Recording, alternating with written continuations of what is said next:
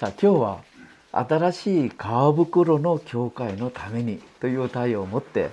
メッセージを分かち合いたいと思います。今日は私たちの東京ぶどうの木教会を開拓して3周年になる主日礼拝です。この小さな6畳部屋で開拓を捧げたいそれからもう3年になりました。まず行くところもなかった私を受け入れてくださって牧会を続けることができるようにしてくださった松井家に感謝します。松井家はご自身の家庭を教会として今まで提供してくださっているところであります。本当に考えてみるとそれは難しいことだなと思って本当に感謝しています。また私と天童師さんを信じて集まってくださった皆さんに感謝します。何より全てを主観される神様私たちを導いてくださり特にコロナの中で私たちを守ってくださった本当に素晴らしい神様に感謝します。私は教会開拓3周年に向かって大事な2つの質問を私自身と皆さんに問いかけているところであります。その初めの質問は私たちは私たちが信じていると思っている主なる神様をどのぐらい知っているのかどのぐらい愛しているのかということです。本当にそのお方を世の中と何よりも愛しておられますかということこれが先週のメッセージでした。じゃあ今日はなぜ東京にたくさんの教会があるのにまたもう一つの教会を建てなければいけなかったのかということです。私たちの教会のアイデンティティと関連して私たちはこの質問に必ず答えをしなければなりません。じゃあ今日はこの質問に対する答えをメッセージとして分かち合いたいと思います。その答えは何なのか私たちは正しくやりたかったからです。では何を正しくやり方やりたかったのかじゃここに対する答えをメッセージとして分かち合いたいと思います。さあまず皆さん今の時代に対する神様の希望神様の願いを知っておられますか？じゃあこれをまず分かっちゃいましょう。今日読んでくださったマタイ24章14節。そして御国のこの福音はあらゆる民への証として全世界に述べ伝えられる。それから終わりが来る。皆さんこれはどんな意味ですか？創世紀3章以来この世の中は悪魔が支配しています。すべての人は罪によって悪魔の支配下で苦しんでいます。神様は神様が創造されたこの世の中がまた神の見姿で作られた人間がこれ以上悪魔に苦しみを受けることを願っておりません。ですから時が満ちた時イエス・キリストを送ってくださって十字架で罪と罪の代価を全て支払ってくださり悪魔を無力化されました。誰でもイエス様が私の罪のために死んでくださりその罪の代価を支払ったとことを信じてイエス様を受け入れるなら救いを得られることができるように救いの道を開いてくださいました。また信じる人には地の果てにまで福音を述べてくださいという使命を与えてくださいました真実な神様のしもべたちはその働きのために主の恵みを覚えて自分の犠牲にして今までたくさんの苦労をしました。また時が満ちた時神様はその働きのフィナーレを飾ろうとされています。その御言葉がマタイの24章14節です。地の果てにまで福音が述べ伝えられたらイエス様が再臨なさって神様が創造されたもともとの世界を回復されようと思っていることです。しかし皆さん地の果てにまで福音を伝えるのは優しいものではありません。一番激しい霊的な戦いが待っています今まで自分自身がこの世の神だと言いながらこの世の中を自分勝手に治めながらもう滅ぼしてもうダメにしてきた悪魔が自分の時が終わったと思いながら大暴れしているからです。この最後の戦争に勝たなければ地の果てにまで福音が述べ伝えられません。じゃあ私たちが大暴れしているこの悪魔をどのように勝ちますか？私たちはできません。神様が来られて戦ってくださらなければなりません。これと関連して私たちが覚えなきゃいけないことが大収穫ということです。今私たちは各一人一人頑張って伝道しています。今私たちがやっている伝道の働きは落ち棒拾いのレベルです。落ち棒を広く拾うレベルです。しかしたくさんの人々を救う地の果てにまで人を救う救うこの働きは落ち葉を拾うレベルではできません大収穫を行わなければなりませんですからイエス様も収穫の主である神様に収穫のために働き人また収穫のために全てを送ってくださるように祈りなさいって言ってますですから最後の時に神様に用いられたと願っている教会人々は必ず覚えなければなりません。神様は最後の時リバイバルとして来られて大収穫を行われるんだということです。では神様は誰にどのようにリバイバルを送ってくださるのか。この大事な話が旧約の回復の本イザヤ書に書かれてあります。イザヤ59章19節には西では神の皆を恐れ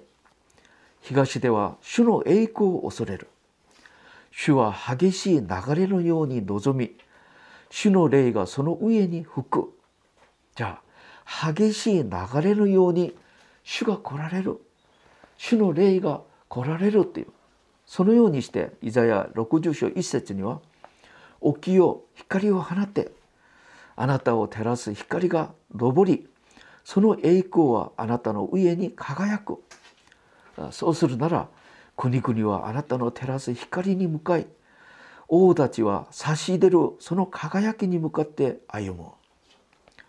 リバイバルが来るなら私たちはこのリバイバルの力で光を放つようになっているしこの光を輝きを見た人は全世界から集まってくるということがイザヤ書に書かれてあるあこの素晴らしい約束です。じゃあこれと関連してイエス様は誰にでは誰にリバイバルを送ってくださるのかそのことをマルコ2章22節で教えてくださいます。また誰も新しいブドウ酒を古い皮袋に入れたりはしない。そんなことをすればブドウ酒は皮袋を破りブドウ酒も皮袋のためになる。新しいブドウ酒は新しい皮袋に入れるものだそうです新しいブドウ酒に新しいあ新しい皮袋に新しいブドウ酒を入れるように新しい皮袋の教会になったところに神様がリバイバルを与えてくださるということです。イエス様は交渉外の間に十二弟子を連れてこの新しい皮袋の教会を作りました。そして昇天されました。その弟子たちの共同体新しい皮袋の教会にペンテコステの日にリバイバルが来ました。そしたら彼たちを通してエルサレムだけではなくサマリアアンディオキア小アジアヨーロッパに福音が述べ伝えられその福音が今も全世界に伝えられています。皆さんエルサレムから始まった福音が西にくるくる回ってエルサレムに戻ってきたら終わりです。では今福音はどこまで来てますか？皆さん私キリスト者たちはこれをよくよく考えていかなければなりません。聖書にはヤコブ古書7節に農夫が農業する時に春の雨と秋の雨に依存しているっていうことです。じゃあ春の雨が来ました。それがペンテコステのリバイバルです。収穫の前に秋の雨が来ます。これが私たちが今望んでいる待ち望んでいるこのリバイバルです。そのリバイバルをイエス様が新しいブドウ酒と言いました。新しいブドウ酒はどこに送ってくださるのか新しい皮袋に送ってくださいます。皆さん私たちがリバイバルを受けるために祈りを強くすればいい。もちろん祈りも必要です。しかしもっともっと大事なのは新しい皮袋を準備しなければリバイバルは来ません。ですから今大事なのはリバイバルを受け入れる新しい皮袋の教会です。古い皮袋ではなく新しい皮袋に変わらなければリバイバルを受け入れることはできません。ですから終わりの時今全ての教会は新しい皮袋の教会として変わらなければなりません。そうする時リバイバルを受けることができるし大収穫に用いられることができます。私たちがうまくやりたい何をうまくやりたいのか新しい皮袋の教会その教会になりたいということ。ですじゃあ2番目です。新しい皮袋の教会は最後の時の教会の使命です。私たちのだけ私たちだけではなく全ての教会がそのように変わらなければなりません自ら教会の方たちが判断して私たちの教会は古い皮袋の教会だと思ったら悔い改めて新しい皮袋の教会として変わらなければ主に用いられることはできません。さあここで神様が私に見せてくださった食材の幻をいつも考えます。ろうそくを焚い食材じゃあ聖書で食材は何なのか食材は教会です。曲がっていた食材が正しく建てられたということはどんな意味なのか古い皮袋が新しい皮袋として変わっていくってことを考えていいでしょう私はこれが私の使命だと思ってるんですけど牧師が持っている使命は教会の使命であります。私はこれを確かめるために私なりに聖書を読んで祈ったりしました。また私より先輩の立派な方々といろいろ学びながらまた経験しながら悟ったこと。これはこの幻は新しい皮袋の教会として回復するべきことことを私が神様が幻を通して見せてくださったということは分かりました。さあでは教会回復新しい皮袋の教会として変わっていくこと何が変わるべきなのか今までたくさん申し上げたんですけど今日は簡単に申し上げましょうまずはじめに人中心自己中心的な教会ではなく神中心的な教会として変わらなければなりません。教会が今主に考えていることは何ですか？教会に集まってくる信徒たちが何を願っているのか？それを満足してあげてそして信徒たちがたくさん来るように教会の牧師たちが今頑張っています。これは間違いです。人を喜ばせる人に満足させる教会ではありません。神様を満足させる教会。神様が何を願っておられるのかを考えながら神様の目的のために神様の方法で神様をくださる資源を持って教会を運営することが大事なんです。大事なのは人を喜ばせることでは教会ではなく神様を喜ばせる教会として変わらなきゃいけないと。皆さん最後の黙示録で黙示録3章でいつも言っている最後の時の教会の典型的な姿がラオティキア教会だと言います。ラオティア教会は大きかったです。金持ちなんです。足りないことが全くありませんでした。しかしイエス様は外に追い出されていた。イエス様がおられないのに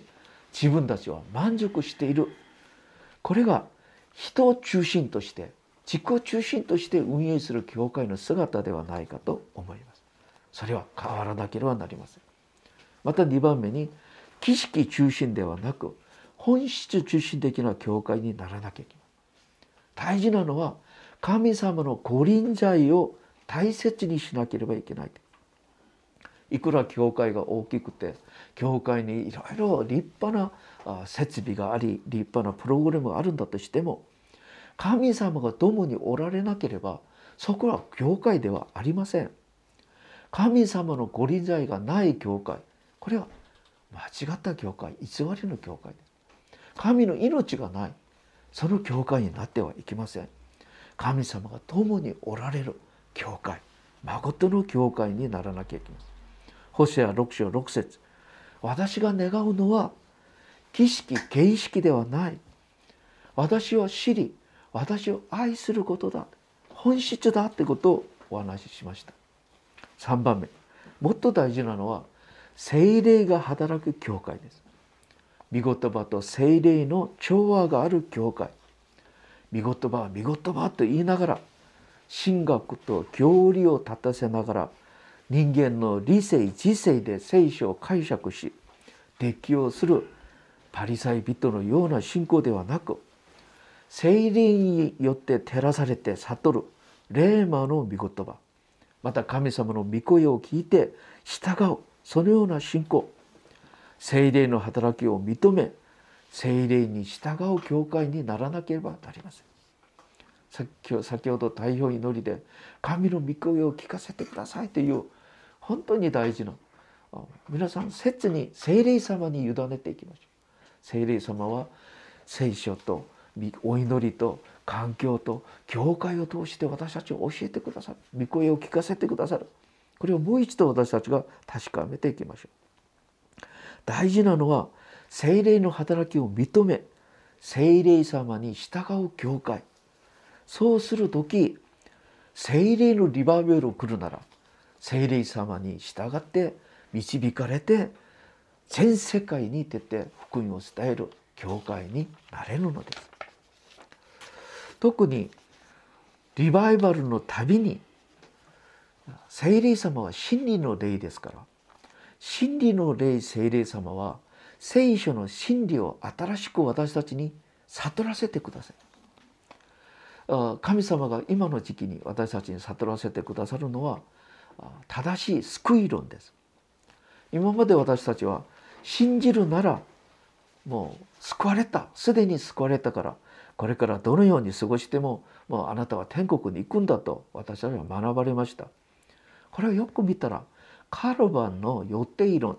カルバンの権威論による教理を信じていたことなんです。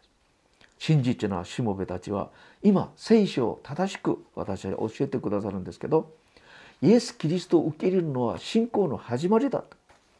そして聖化栄華の過程を通して救いが完成されるんだ。ピリポ2章12節。だからあなたの慎みながら神様に恐れ敬いながら信仰生活をしあなたの救いを完成するように果たしなさい。と言われているこの御言葉を。今の時期私たちはよく考える必要があります。じゃあ今までのこと新しい川袋の教会は信仰の本質を求める教会。神中心的な教会。御言葉と精霊の調和を成し遂げ精霊の導き神の御声を聞いて従う教会。救い論が正しく立てられて信徒たちが油断し傲慢にならないで恐れ敬う心でキリストの神父として最後のリバイバルと大収穫を担う教会です。今の時期このような教会が建てられなければなりません。この教会へのビジョン夢が神様が私にくださった食代の幻でした。私はこの幻が成し遂げられていない状態で牧会をやめるのはできないと思って再び開拓するようになりました。皆さん私はリバイバルに対する期待感があります。イエス様はこう言われました。マタイの11章17節。笛を吹いたのに踊ってくれなかった。葬式の歌を歌ったのに悲しんでくれなかったって私たちが福音を伝えても誰も聞いてくれなかったってことです。しかしリバイバルが来るならどうなりますか？今まで聞いてくれなかったその全てが変わっていきます。皆さん日本は宣教師の宣教師たちのお墓だと言います。宣教師たちが日本に来たらみんな死んでしまうということです。それほど日本で宣教するのは難しいということでしょう。しかし日本が難しいんですか？イエス様が処刑されて十字架に書かれて亡くなられたこの後のエルサレムがもっと難しいんですエルサレムがもっと難しかったでしょう。しかし人たちがリバイバルを受けてエルサレムの町に出て福音を伝えたら1日5,000人1日3,000人が悔い改めて福音を信じました。私はリバイ今の私たちの声をかけても誰も聞いてくれないけどリバイバルが来て精霊の力強いこの油注ぎによって私たちが働くなら日本が驚くほど変わると私は信じています。ですから私はリバイバルを待ち望んでいます大事なのは新しいブドウ酒は新しい皮袋ですから私たちは新しい皮袋の教会のために開拓しました。3番目。また開拓したもう一つの理由があるんですけど自分が産んだ子供は最後までケアすることが人間の道理だからです。パウロが第一コリント4章15節にこう言います。世の中には教える人大勢います。牧師たちも大勢います。しかし親は大勢いるわけではない。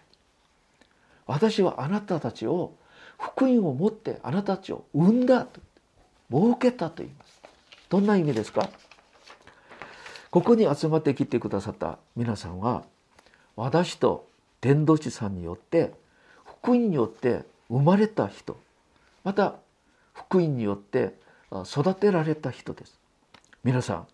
生みの情育ての情ご存知ですか？産む子供に対する親の心もあるんですけど育てた人に対する親の心もあります。世の中でも自分が産んだ子供を最後まで責任を持って育って結婚させ生きている限りその子供のために尽くして使えるでしょう。同じように私も霊的に産んだ子供たちを天国に行くまでケアすることが神様が建てられた牧者の通りだと信じて開拓するようになりました。一人の人生が世の中で生まれて天国に行くまで人生のさまざまな出来事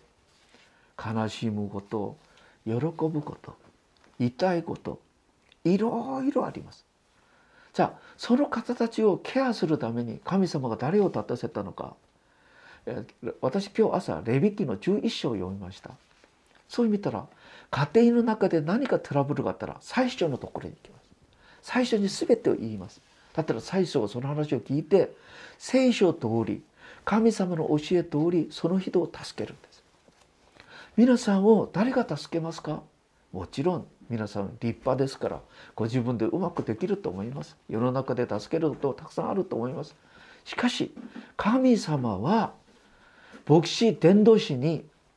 教会の信徒たちを面倒見るように最後まで面倒見て助けるように牧者としての使命を与えてくださり任せてくださった。今のままで教会解散して終わりです。いうことは神様が絶対願うことではありません。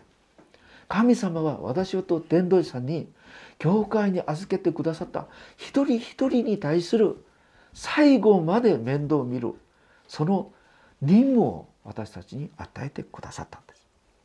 私たちはその任務を最後まで果たさなければなりません。子供を捨てる親はいません。子供は最後まで自分が生きている限り面倒見るのが親です。私たちの教会は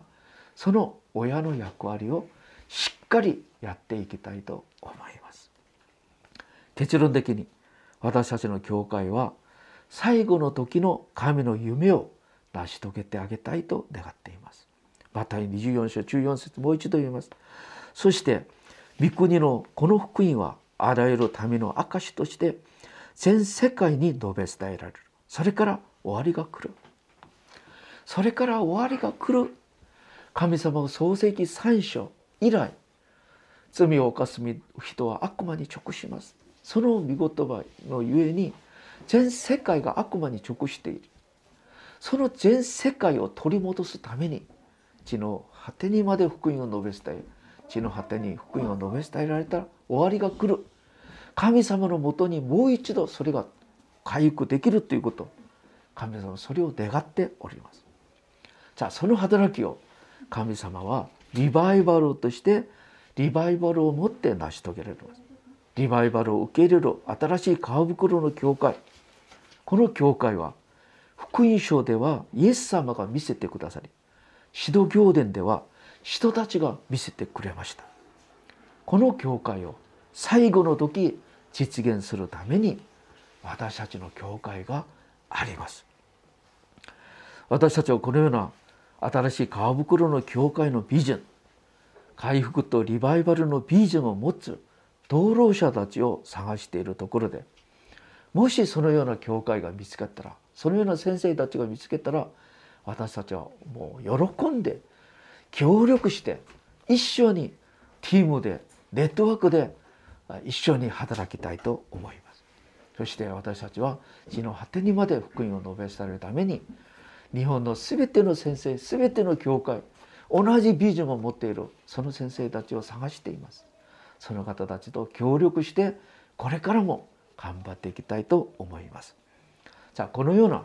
教会のアイデンティティを皆さんぜひ理解してください。